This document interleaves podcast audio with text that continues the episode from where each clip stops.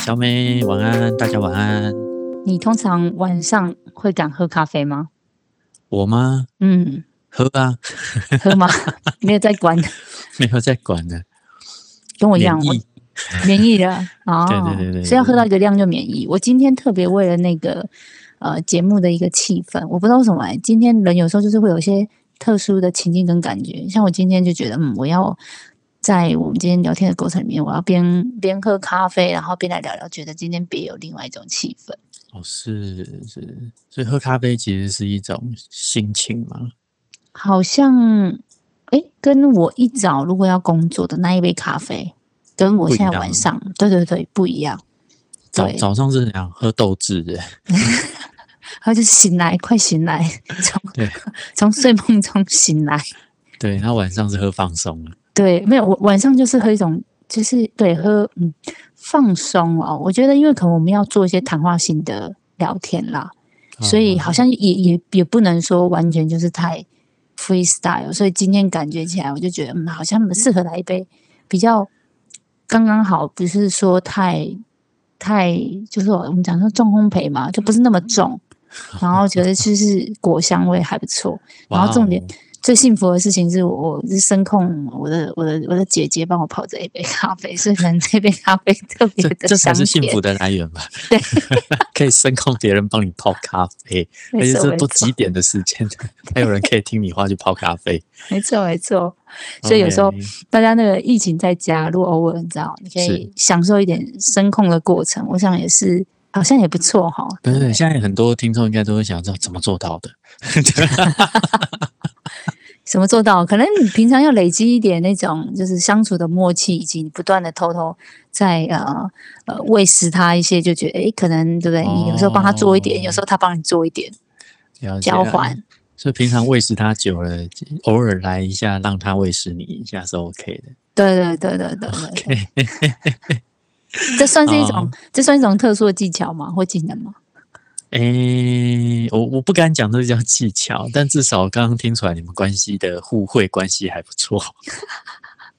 那应该可以稍微，除当做非，除非你刚才有用什么样的方式去说服他，或者是嗯拐骗他。拐骗他哈。我想说，诶，跟他讲说现在的气氛不错，来杯咖啡。然后对他来讲，他想说这么晚了，谁要喝咖啡？我说是我啊，但是因为我现在正在录音，所以我觉得我好像需要一杯咖啡，所以他好像诶有看到我的需要。然后我觉得最厉害的是，哦他其实从来没有泡过 绿挂式咖啡，所以我就跟他讲说，那正好，你人生第一次体验就在今天了，千万不要错过。后面这个是加码，让他可以有新鲜感。对，不过刚刚讲一个重点是你姐姐她能看见你的需要，嗯，所以她愿意为你做这件事。对啊，这个有时候真的是姐妹情谊哈，特别这样被点了一下，好像觉得又格外的珍惜。是是是是是，对。但但这个其实，在心理学上，这个叫做同理心嘛。有这么我我就不知不觉的，真的哦、我我原来彼此姐妹情谊可以跟同理心有关，太棒了。哦，真的真的，感情好比较容易同理哦。嗯，所以好像要有一些情感上的基础，像啊、如果说工作上可能难一些。就在职场上的同理嘛。对呀、因为我记得我们之前好像曾经有聊过，你也就是开了一点头啦。我们没有机会细聊的，就是说，啊、你说有很多的企业反而是对心理心理智商这边的一些呃需求，都是往所谓诶直接希望员工做很多的同理心训练。然后我心想说，同理心训练，哇哦，那那是指说代表公司有意识到同理心这件事情的重要吗？或是他们的职场到底发生了什么事？反而针对这个面向，很希望，而且我还想说，到底受训的是员工还是主管呢、哦 OK，可是后来后来最近观察，其实大部分的公司慢慢是重视主管要有同理心这个东西。哦，先从主管主管去去出发就是了。对，但但是我我有时候也好奇，因为毕竟有时候我们接这种演讲，就想说，嗯，呃，在企业里面学同理心，我就问他说，那你们学会这个同理心，你希望这个主管能够干嘛？嗯 对，就呃，大部分的企业都还是会期望说，哦，因为你透过这样的同理心，你才可以跟员工有更好的或更有效的沟通。啊，是沟通，所以不像我们刚刚说是感情比较好，不是？没有，他们要的是沟通效能。哦，沟通效能，所以其实对啊，这个蛮符合？企业思维的啊，这蛮符合企业思维。就是我学一样东西，我真的是希望它能够提升它的工作效能啊。哦，对，那当然还有另外一另外一部分是他可能会希望说，可以借由这样的方式，可以员工跟主管之间的关系不要那么的冲突，或者那么的疏离。诶，那这样子这个就跟关系有关了。哦，但是这样听起来应该两边都要处理吧？因为如果说希望他们的关系不要那么疏离，可是只从一个面向出出发，这样子有办法吗？是，所以所以你知道，你知道公司把 key person 就锁定在主管要先，主管要先示范啊，主管要先示出善意啊。哦，确实这个蛮合理的。对对嗯对对对。那但但也有也有也有一部分他学同理心，是因为他觉得主管要肩负着主管之外，还要肩负着关怀员的角色。嗯，哦，这多一点了解。好定跟共进啊，你 什么都要做，就是要当。你知道现在很多企业其实主管也不好当哎、就是也要也要做就做很多员工要做的事，那同时你还要管理部门里面的员工的某些组织或者是进度。那现在还要再加一个是，如果你的成员有情绪啊、生活上或是职场上的心理困扰的话，可能还要兼做着辅导或关怀员的这个角色，你不觉得好好好辛苦哦？这个我们把它形容为是三明治主管啦，就是说哦他可能本身要肩负着呃在更高层的主管或是老板也好的一些交付任务，那自己本身的角色也必须针对于一般职员上面的工作的职能以及状况。可能要直接进行分工，或者是要要协助呃他们的职能的一个增进或者是学习的状况。那所以通常他们除了在面对工作任务为导向，当然是第一优先，因为生怕大家讲的嘛，就是谁会耽搁到公司应该要进行的事情。那第二段才会是说，刚刚提到，哎，这个同理到底对他们来讲的帮助，呃，可不可以让他们的沟通的品质，或是呃沟通的效果，都可以达到一些改善。所以，其实你讲的那个同理心，我也蛮好奇说，实际上，呃，你要直接进行到企业，你教导他们的方向，我我这边理解会有点像是指说是一种呃同理心沟通，就是说它是针对沟通以外，其实是希望他们直接变成换位思考吗？直接针对这个面向吗？还是我说确是他们是学什么样的面向？其实这个这个每一家公司真的丢出来的期待真的有点不一样啊。但但我我我我也因为这样子，我会常跟公司在负责这些课程的承办人在协调这件事，就是说，其实关键不在于技巧。对，就是你要要求一个主管要把他的口语表达练到好像非常专业，其实其实这对很多的主管来讲，其实是有一定程度的负担跟难度的。特别是工程师主管，真的很多工程师主管我看过的那种心痛，就是本身一天到晚自己每天都在忙扣，然后 要修 bug，然后要组 stand up meeting，然后很多的东西，啊很多的表格，很多的追踪，基本上他们都是以五分钟赶快把话讲一讲，哎，赶快各自去分工去解 bug，基本上是还要做一些同理心沟通，或者是在做这种所谓换位思考的表达，一般就是可不可以帮个忙啊？是是。这可以可是我们也遇过 蛮，其实我也遇过蛮认真的主管啊，那就真的是很认真在学习，苦口婆跟很心用力，真的很用力哦，很用力在学同理心技巧，嗯，甚至有时候课有时候课堂有没有就会下课时间不是休息时间吗？有些。嗯主管甚至会认真到跑到前面来说：“奇怪，我为什么技巧这样子用就没有效？”对，那你重点你你教人家什么技巧？你要不要简单跟我们的听众分享不？是，不是我我我这这个技巧先摆一边。我其实 OS 是，嗯，我觉得这可能不是技巧性的问题。啊，真的啊，有比技巧更重要的问题。有啊，其实我我觉得技巧只是一个外外显的一个行为，但是它真正要呼应的其实是内在的状态。我白话文，白话文。如果一个主管他没有办法同理员工，那你觉得他用出来的技巧会是同理吗？所以你刚刚讲，他就讲他有意愿啦，但他觉得是因为技巧让他带不到他能够达达成这件事情的结果啊。对，可是因为很多主管在学这个这个专业技术的时候，他真的把它当技术在使用，就是我用出来就会有效，那那不是不是不然就就跟就跟九九乘法表一样，二二就一定等于四，六六等于三十六之类的。他觉得只要背得出来、用得出来，它就是有效的。可是那那可是心理不效的原学因心理学嗯这种东西，我觉得助人技巧这种东西特别就特别在这边。请说其。实其实助人技巧会是由内而外，所以他要特别去去去凝聚什么去气氛吗？，去修炼一下自己的状态。哦，所以他要先去练习自己什么东西，特别什么样的东西。比如说，他能不能就是对员工的某一些情绪呀、或者是某一些，我举个例子，比如说犯错，能够能够有多一点的聆听、等待、包容、接纳，或者是某种程度的好奇，而不是只是想要去要求改变、跟纠正，或者是解决问题。嗯，对，那这个其实关键在于，当员工在表达某一件事情的时候，你究竟是急着用说的，还是要把耳朵打开？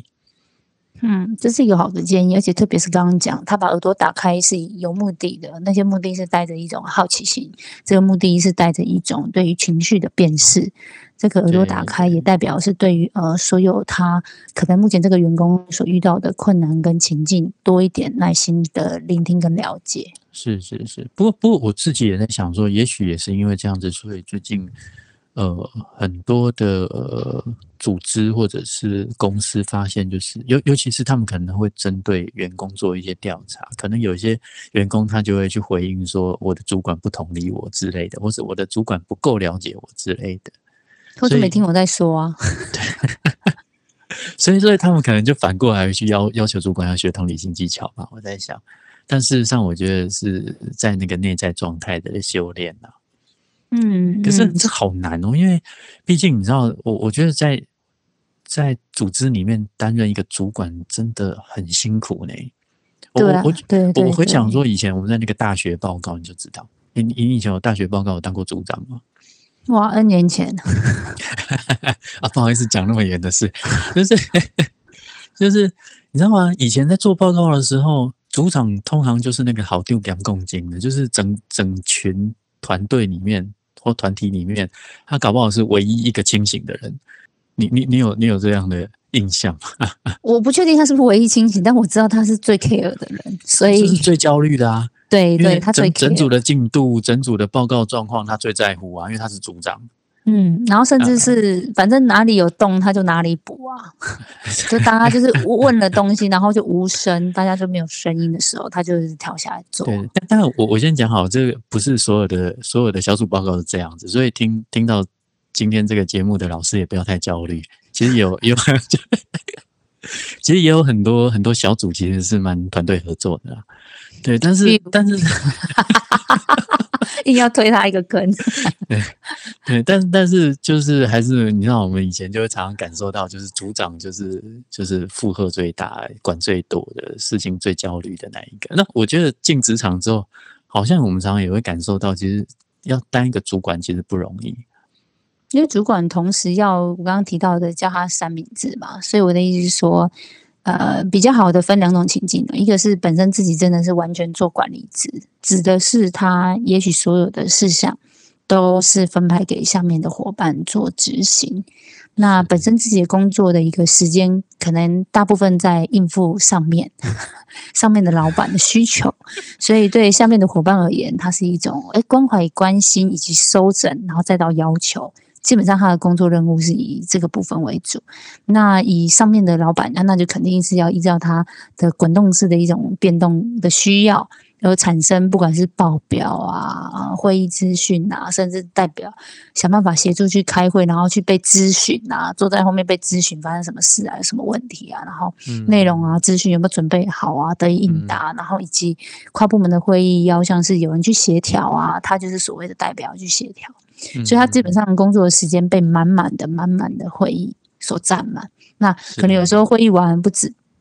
老板会要求，那今天的会议重点跟时间跟接下来的 follow up 的内容，他就可能必须要做一些罗列啊，然后要去追踪啊，然后再到呃指派给下面的伙伴。所以你可以想象这样的工作内容，大家不要再想说会不会只有动张嘴，这是一个相对来说做管理职对。那还有第二种更辛苦的，就是他一部分是管理职。要做我上面讲的以上的事情，嗯，那另外一种就是他还要直接跟他的执行伙伴一起做分工，也就是说小团队就对小团队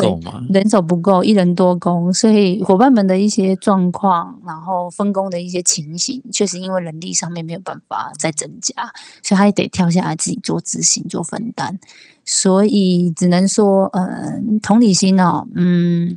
如果我们现在都以态度上面的方向来想象，我想说，呃，可能我们尽量切不一样的角色，给大家 一点鼓励，因为我听起来是蛮难的，是蛮难的。所以你看嘛，如果主管是这个状态，像你这样讲，要忙那么多事，如果他被被要求来上这一堂课，你知道那个心里有多么？纠结吗，就是我事情都已经忙不完了，现在还要再加一件要关怀。对啊，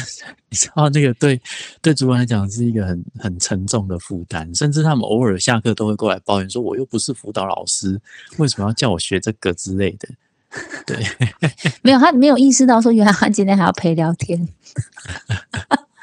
有时候那种关怀是发生在聊天之中的，是是是是是，但但是但是遇到比较认真的，其实他们就真的会去体会一下，就是说同理心这样的一个这样一个学习啦，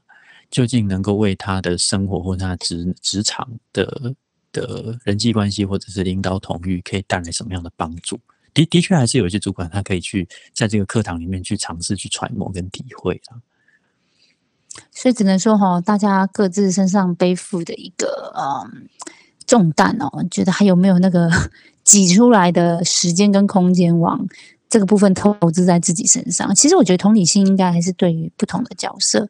呃，不管是员工，不管是中介主管，其实应该来说，还是对于您刚刚提到的，如果他用啊待人处事，或是自己在职场上面的一些。呃，领导统一或是呃相处的一些帮助，其实从这个角度出发，其实同理心应该有蛮多的优点吧。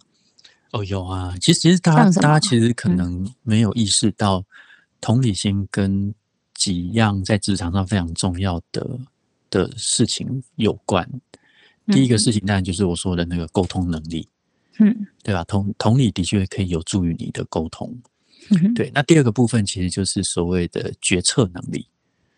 就是因为你能够愿意打开耳朵去听，跟去透过比较平平静、比较心平气和的方式去了解你的员工的状态，所以你你比较能够去决定什么样的状况、什么样的事情对这个员工来讲的执行可能是有有效的，甚至是有有有能力可以做得到的。所以因为因为你愿意去去了解他，所以变成说那个决策的准确准确度相对也会提高。同意。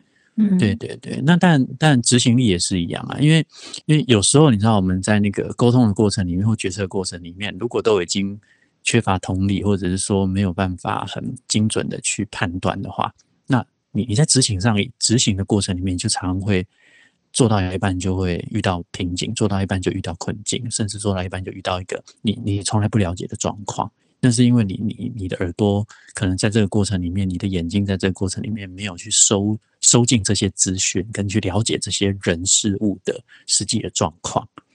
所以你的决策力跟执行力相对就会打折。对，所以所以其实我我觉得在磨练同理心这件事，的确，如果今天放在职场上要真的去思考的话，真的好像对职场的效能是有关联性的，而不是单纯只是哦。人际关系，或者是呃，让员工喜欢你而已。对，难怪难怪这些企业愿意投资。我想呃，给正在聆听的一些观众哦，其实呃，听众想象起来是说，这个同理心的练习，它本身其实确实在工作的能力假设是一个比较正向的想法啦，对自己的工作能力以及角色上面的担当有一些期待。那我想同理心这个部分应该是一个必修课了。是是是，那那我刚才讲说，有些有些公司他邀请的原因是因为他担心啊，担心在组织里面有一些员工的适应或者身心状态不是那么的 OK，然后可能呃主管没有意识到，可能会把它当做可能是比如说偷懒啊、不认真啊，或者是做事不力呀、办事不力等等的。去要求，可是却忽略掉他他可能个人内在的某些困境，那那有可能会导致更严重的后果。比如说最近这几年职场因为忧郁、自我伤害，或者是可能会有一些情绪冲突，甚至到自己肢体冲突、暴力的，其实这样的事件也不少。甚至你知道最近这几年有有所谓的霸凌啊，相关的法规通过之后。很多公司其实也蛮重视啊，但是后来发现这一群这一群人里面，其实有一部分是因为真的在身心状态真的有他的困境在的。那我我觉得也也许同理心的训练也是在鼓鼓励，就是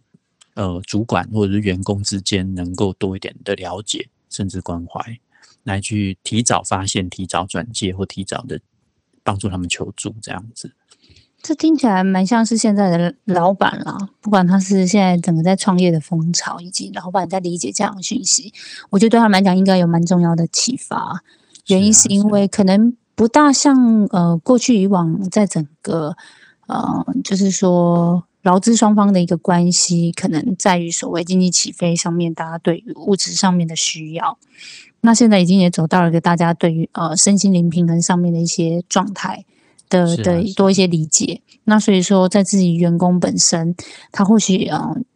本身自己遇到了什么样的困境跟情境，他可能自己都没有办法辨识。可是他在职场里面就有一点点像是啊，在员工关系，在呃主管或者是呃在交办任务过程里面，反而都是种下了一些看起来就是有一点风险的因子，而去触发了某一些相对来讲不稳定的一些状态，所以反而是及早发现，及早救助。其实关乎在整个的员工气氛，然后职场环境，其实相对来讲都会算是一个比较好的一个一个一个及早发掘。是是是是，对啊，因为我我觉得员工员工的就业环境氛围，其实会会因为彼此愿不愿意去同理，那个气氛就会差很多。对，那这个对于本身就有一些脆弱性，或者是有一些呃身心压力的。的员工来讲，他其实需要的，他需要有更友善的环境，否则的话，你知道，其实本身都已经快快崩溃了，然后又加上环境这么不同理的话，我觉得那个其实某种程度来讲，对他这些这些族群来讲是很很苛刻的一个一个工作的一个一个氛围啦。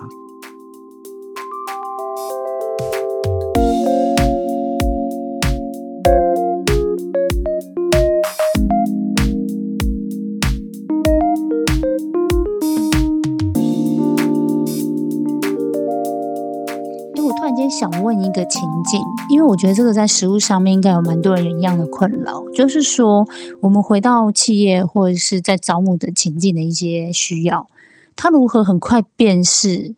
这样的一个应征的呃所谓未来的员工的的这个时刻，去辨别他的心理健康的程度啊？有一些简单的技巧或方式吗？其其实我觉得，我觉得这个。这个主题其实我对我来讲，我会比较谨慎的去看待。原因是因为你，你今天如果用这种方式去筛选掉一部分的可能心理有关、有关心理疾病相关的员工的话，我觉得这个对他们来讲是一个蛮标签，而且是不公平的事。嗯嗯，对，因为毕竟也许这是他们的一个一个阶段性的过程。懂。也许他的心理疾病并不会影响到他的专业表现。但是他可能会需要有一些更更包容或者是友善的对待，嗯对，所以所以也许他真的很专业，但是他可能就我举个例子好了，比如说我曾经有遇过员工，他是有强迫症的，嗯哼，但是他是一个很厉害的工程师，嗯哼，他写出来的程式码是非常精炼的，但是他的强迫症在那个办公室里面，他那个滑鼠啊、键盘啊、杯子啊，什么东西，你只要有人。碰过，或者是啊有一点点脏，他就整个人焦虑到不行。嗯好，如果如果今天我们要去筛掉这些这一群人，等于也失去了这一些人发挥专业的机会，明白。你也少了一个有有专业人员可以进到你的公司的机会。所以其实我我认为，如果你要去筛，用这种方式去把这一群人这个族群筛掉的话，我觉得某种程度来讲对他们是不公平的，我觉得也是可惜的。嗯嗯嗯嗯。对啊，像我们刚刚讲的，比较像是没有到那么极端啦，并不是说这么极端的心理的状态有一些疾病，而反而我是刚刚是想，呃，另外一个角度切入，是问说，有一些人他在，比如说，因为毕竟职场多数都是在一个有有目标，那目标也等于是某种压力，那在目标跟压力的一些过程，哪些人比较，呃，相对来讲，他对于适应，包含到他自己的心理素质，以及公司上面的一种文化的融入。我的意思是说，比较是朝这样的角度去理解，说他或许怎么如何去挑到，哎，这个员工相对来讲也比较具有同理心。哦，OK OK，所以所以你你你会希望去挑一个比较有同理心的员工进进公司这样？当然啦，因为这个逻辑刚才的讨论比较像是在各个的企业文化的塑造，那当然跟每一个参与的伙伴都很有关系。那假设说它本身就是一个相对来说也是在营造这样的文化气氛的。企业或团体，他一定也会希望他所挑进来的相对来说的特质是相近的伙伴。所以我们现在讲的都不是绝对性的排除，而是指说相近的特质如何去做辨识，他这个同理心是比较高的。哎，其实我觉得去去看出一个人有没有同理心，其实不难呢。嗯，请说，这就是好奇的地方。譬如说，当我在跟你陈述某一些感受的时候，他对于这个感受的回应的能力。跟他所抓到的重点，其实就就可以大概理解他能不能同理别人可以可以随便举一个像怎么样的对话吗？比如说你刚刚讲是情绪，嗯，比如说今天如果如果你给他一个案例，给他一个范例，叫做哎，如果你的你的同事他可能跟你相约，然后后来迟到了，然后匆匆来了之后，告诉你说他在路上可能可能看到一只小狗死掉。他觉得很可怜，那就打电话报警这样子，所以他迟到。嗯，对，所以他跟今天很重要的会议，他才会这么晚进来这样子。那你会怎么？你你会想要对这个这个这个迟到员工说些什么，或是同事说些什么？其实光这个回答本身，他就可以看出这个员工他他把重点画在哪里。他同理小狗可以吗？可以可以可以可以，同理小狗 OK。对，因为至少他，你可以听得出来，他是对这个小狗的受伤或死亡是有感受的，而且是可以感同身受的。然后也感到抱歉，是他真的在当下有点慌了，所以就就直接还是先报警，就没想到警察这个电话等那么久，所以也造成呃他没有办法出席的状况，造成伙伴的困扰，所以他又觉得是有一种亏欠。对对对对，这就算是一种同理了吗？对，甚至甚至你你可以请这个员工去描述一下，就是说，哎，你觉得现在迟到这个这个同事他是什么感觉，或者说他你觉得他是带什么样的心情来跟你说话？对，但但有些有些人，他的确在这个同理上面会有困难，甚至他抓的重点跟别人不太一样，他很跳痛吗？真的，比如说他就讲一些很天马行空的话，就觉得哎呦，没有，他可能说。没有人就是说，可是你迟到了。哦，我觉得迟到就没什么好说，因为毕竟这也是公司很重要的会议，然后觉得哇加分这样。或者或者他就直接强调说，可是我跟你约十点啊。嗯嗯。然后呢，就是完全没有办法理解。对，哦，就是他他可能那个重点可能跟跟我们原本要感同身受的那个重点不太一样嗯，对，那你从这个角度，你就可以知道说，这个这个员工的同理的状态大概有多少这样。那我想到了，如果有一些呃，对于老板们，他误解了同理，或者是说他本身就设定那个同理是要站在企业的同理。是是，可能他去回答，他去回答你刚刚回答的角度，他会觉得哇，是是，我看到了一个眼睛在发亮的，所以他他脑子里面想说，我同理你，你应该同理我这个组织的会议吧？对对对对对，一群人在等你之类的，对对对对对对，他反而他这样回答，他觉得加分。他虽然提到小狗，可是还没加分哦，觉得嗯，high person。然后后来他一提到说，哦，但是我觉得对所有人真的是太亏欠了。如果在下一次发生，我可能并不会这样做，我可能会要求怎么样怎么样怎么样，而不是他在时间。那我觉得这样，我就可以兼顾了公司上面的情形。然后所以你看啊，在职场上你要有效能，有时候同理心这件事也可能会成为阻碍哦。嗯，不是不会阻碍啊。我刚刚讲啊，关键是他同理谁啊？啊，对 对，我是说，如果你同理的是小狗，或同理这个迟到的原因的话，它就是阻碍啊。对，没错，没错，没错。所以我刚刚说呃，他最关键是对啊，所以所以你摆在什么样的位置的员工，你就要先思考他要同理的是谁。所以各位老板们想清楚哦，你的题目怎么设？不是说不是说会同理就一定是对你公司真的是是优先考量的。对，也许他考量的就是那只小狗，或是他考量的可能是呃，为什么？警车还不来，或救护车还不来之类的。哎，你知道吗？你这让我想到了一个实物上面的例子，真的就直接另外一种是，譬如说，他就是相对来讲工作经验比较不够的员工，他是所谓呃入职场的新人。那这时候所谓在招募过程里面，可能就会给他们这样的一个题目，哎，那就是说，今天就是你入职了，然后啊，我们接下来有一些工作，那随着企业，随着我们和呃所服务的客户，对于我们所提供出来的内容。进行一些呃互相的沟通跟确认的过程里面，结果对方不满意，嗯，结果要影响到呃你是礼拜五下班前收到这个讯息，于是我们必须要改一个报改一份报告，然后要把客户所要求希望可以修正的地方提供给客户，嗯，那你会怎么处理？那这时候 某种程度，他其实也在 test 他的同理立场是在哪里啊？是啊，是啊，是啊，对吧？对，所以，所以不同的任务性，它被期待的同理的视角也不一样。对，所以，所以，可是我我觉得真正真正呃善于同理的人，他反而每一个角度他都能够感受到。他比如说像我刚才讲那个小狗的例子、员工迟到的例子跟会议的例子，对于一个善于同理的人，他会把这三个角度同时都看见，而且都可以知道。彼此的为难，比如说还可以知道说，哎，小狗很可怜，他也知道说啊，你你担心他，你你你你感觉到很很很愧疚，也也但也很焦虑，因为你迟到。但对会议来讲，他也可以感受到等待的人的焦急跟生气。也就是说，他的同理其实是是可以不断的呃换位思考的，而且是有弹性的。哦，那个就是非常擅长同理的人，他不会只看到一个点，他看到的是一个一个比较广的面。这样的人蛮有主管的一种呃同理沟通能力的特质哈。是，所以善于沟通的人，其实他同理的那个弹性跟那个那个那个扩张的能力，就相对来讲是比较比较好的。了解，就像是像有时候其实。呃，我想多数我们回到员工的这个角色，他毕竟没有做过主管，然后他自己也觉得自己在这个呃所谓入职场的一个呃从学校或是从学校真的进入到职场里面的一种学习的一种适应，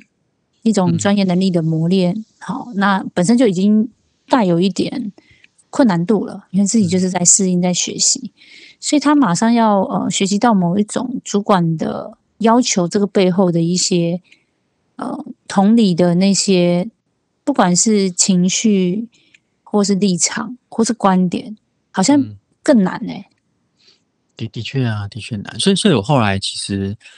其实我后来就会提醒大家，就是说，哦，如果大家都不说、不表达，你你就算你再怎么会猜，你都很难同理彼此，对吧？嗯。所以，所以其实我在职场上都会鼓励大家说，要呃学习去表达。自己的想法跟感受，但是呃，避免自己在那个过程里面只选择沉默。但是你觉得多数的人，尤其是职员哦，就是我刚刚讲的，他他来就是工作，他到底有什么时刻跟 moment 可以去表达他的 感受，然后以及想想法还比较有可能。所以，所以你就知道在职场上，在职场上那个不是一个单单一面向的问题，就是主管学会同理之后，结果员工都不说他有什么用。所以事实上是，呃，你你你主管你要学会同理没错，但是你员工有学会表达，学会怎么去沟通，学会怎么去跟对上沟通、横向沟通，你懂我意思啊？所以那个是一个一个上下左右的沟通的过程。所以所以不是说一单一个面向说，哎，主管学会了同理心之后，我们全面性的沟通就改善了？没有，那员工事实上他也要去。学习怎么去表达，跟呃呃，去告诉主管，而且自己不会感到害怕或焦虑。因为真的我，员工常常不敢讲，就是害怕跟焦虑啊。因为你想想看这个情境，当今天员工说：“哎，假如跟他的主管说，我真的心很累。”然后他一讲，主管讲说：“啊啊是怎样？那就烤鸡，明年就 对啊，说呃是是怎样？你没有看到我每天都在加班吗？我有比你我有比你轻松吗？是啊，是啊。那那是因如果如果可是如果主管他表达的是同理性的回应的话，也许这个这个员工他的那个防备心就会比较比较不会那么高啊。所以我觉得这个真的是要互相。那诶那我问一下哦，我现在马上来 role play 一下。那如果这个主管直接回应是真的，你今天很累，你发生什么事？我跟你讲，我也很累，这样这样没有你达到同后面那一句其实就有点胁迫性，这就不是同理性的回应了。你这个根根本就是你同理顺便抱怨的。所以主管还不能跟职员表达他的情绪哦，这个这会主管那要看你的目的是是什么。如果你今天的目的是要是要引导你的员工可以更愿意去表达他的感受，那你干嘛去威胁他？哦，没有那个主管有时候只是他自己，因为也边做执行，他真的也只想任性的表达一下，说我也想表达我的情绪、啊。那我觉得这个前面还要再加一堂课，叫做主管的自我照顾。因为有时候主管会委屈啊，主管问题也不少。对啊，因为主管想说你你你说你很累啊，刚好反正我觉得这个员工，比如说是小明，跟我也蛮熟的嘛，反正久久没听他讲一次，我也今天我的情绪也到点了，我就直接跟他讲说，真的哈、你发生什么事？我跟你讲，我也很累。是，所以所以你看嘛，其实所有的助人工作都一样，助人之前先得自助啊。嗯，有你你没。有把自己的状态先 hold 好、顾好，你怎么去顾到别人？那你今天一群主管都已经累得半死，甚至快崩溃了，你还要求他去关心别人？各位老板，听清楚哦，老板们，分享一下先。尊尊重一下人性吧。没有老板说，哎，大家都大人了，你没有知道我的苦吗？我都没有跟你们说，就换老板要 complain 是不是？所以你们 所以最后需要心理治疗的其实是老板。你们要把苦你这样很可怕，你觉得他这个公司怎么了？其实，其实我觉得大家有各自的为难，但但有嗯如果在在目目的性上，如果你今天很清楚，你今天是为了要促进沟通，或者是想要去关心别人的话，也许有些自己的状态自己要先 hold 好。对，那我想问哦像对那啊，我想问，hold 好哈，我们就把它问细一点，就是说，老板有啊，我就是烦，你知道吗？我就抽烟啊，对不对？然后就是，然后甚至我就啊，这一两天不进公司了，对不对？可能就想说我去放风，然后回来嗯想说，好，之前的事情算了，我视而不见，我就让它过了啊，然后就觉得自己自己这个这个主管怎么那么多怨气？欸我讲的都是实物上面说，这个会议我反正你们先开啊，我不参加啦，那我要去透透透透气了。所以某种程度他的自我照顾也觉得自己用了自己想象中的方法，也就是 就对于这件事情很清楚，他的状态不够啊。就是反正讲说我我就是去放空啊，放空回来我可能就好了。那那可能就是在表面上面的相处，大家也都觉得，哎，好像还还还行啦，事情还可以继续运作啦。但就是大家互相也还是踩了一个呃彼此某一种我们讲那个冰山上的那些线，继续维。持住就好了啦。嗯那反正人谁没有对不对？没有那种状态，那反正他就固定一段时间去排解他那些放空就好啦。所以，所以听起来，这个这个老板对冰山下面的东西无能为力。嗯，可能这样，而且认识的少吧。所以，所以这时候就是要消灭这种顾问，代表他的领导统御对于冰山下面的东西处理的有点不是那么的 OK 啊。那当然需要一些专业的顾问来协助他把冰山的东西下面的东西给清一清、处理一下，不然他永远会郁郁闷，你知道吗？嗯，这但是这个有时候我们在实务上，坦白说，这个蛮 personal 的，因为是，因为因为老板都被要求啊，这时候我们要帮老板说说话，他被要求在他一个呃 always 需要下决策，是然后做承担，然后以及这个下决策的过程里面，好像大家都用仰望的角度来想象，是他拥有权利，因为他下决策，所以似乎他拥有权利这件事情，很多时候他所展现出来的状态，变得是他也很呃很很难去直接做呃口头上面的表达，在某一块他在情绪上面，以及他可能在某些脆弱的一些状态，因为一旦这种脆弱或是一些这些沟通，反而会影响了公司在整体。假设说，诶，还是保持一个蛮正向的动能。然后，但那一听一听到老板这些哦，在外面然后多辛苦，然后多窝囊，然后 多，所以这个时候就来找小芳这样的心理师，真的，对自己工伤很好。我想说，你还不赶快出来？就是对企业的问题找小美嘛，对心理脆弱的问题找小芳。了解？没有没有没有，我没有要呼吁说来来来来来打广告的意思，我只是举个例子，明白明白。被人家被人家检举，就是。我某种程度来讲，我觉得就是要要有自觉啦。就是说，呃，当你当你发现你在经营的能力上有不足的时候，它可能会堆叠你的某一些压力或者困难。那你真的要，如果要让这一个公司可以运转的更顺利，你一定要求助专业嘛，没错嘛。嗯。否则的话，你你产生负担的会是下面的干部跟员工，那是一个连锁效应。对，但如果你你没有办法拥拥有一个很平静，或者是有很很 OK 的状态去面对你的你的部署、你的你的主管的时候，这个老板也许在情绪或压力上面，的确他需要求助的，他就需要去透过一些比如说好友啊，或者是一些呃像专业的辅导老师啊等等的，去去协助他去抒发，或者是去调节他自己的情绪跟压力。那这样他才会拥有一个比较比较稳定的状态去面对他公司里面的任何的领导统御的行为啊，对啊，我的意思是这样的。明白明白，这确实我是也刚刚想要说的是，我们在啊企业上面的一些组织成长的问题。坦白说，我们也发现，其实嗯最核心的还是要从这些所谓的创办人或是老板出发。是嗯，如果他还在整个公司的成长。的一个阶段，甚至是有些是啊还在新创的一个突破期。其实这些老板、这些创创办人，他们本身的心理的状况，其实是也是蛮蛮蛮需要被关心跟关怀的一群。可是很多时候，毕竟他们自己的解读，有时候也也也深陷在那个情绪之中，甚至过去以往可能有一些嗯处理情绪的惯性，所以大概也就觉得，你知道吗？还 还没到谷底。啊，所以就是有点像在冰山上、冰山下的那一条界限，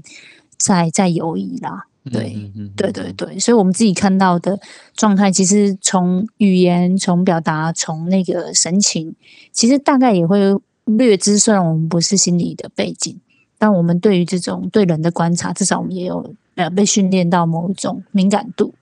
但这个时候对我们来说，有时候确实也有时候比较难启口，因为知道那个是。比较像是内在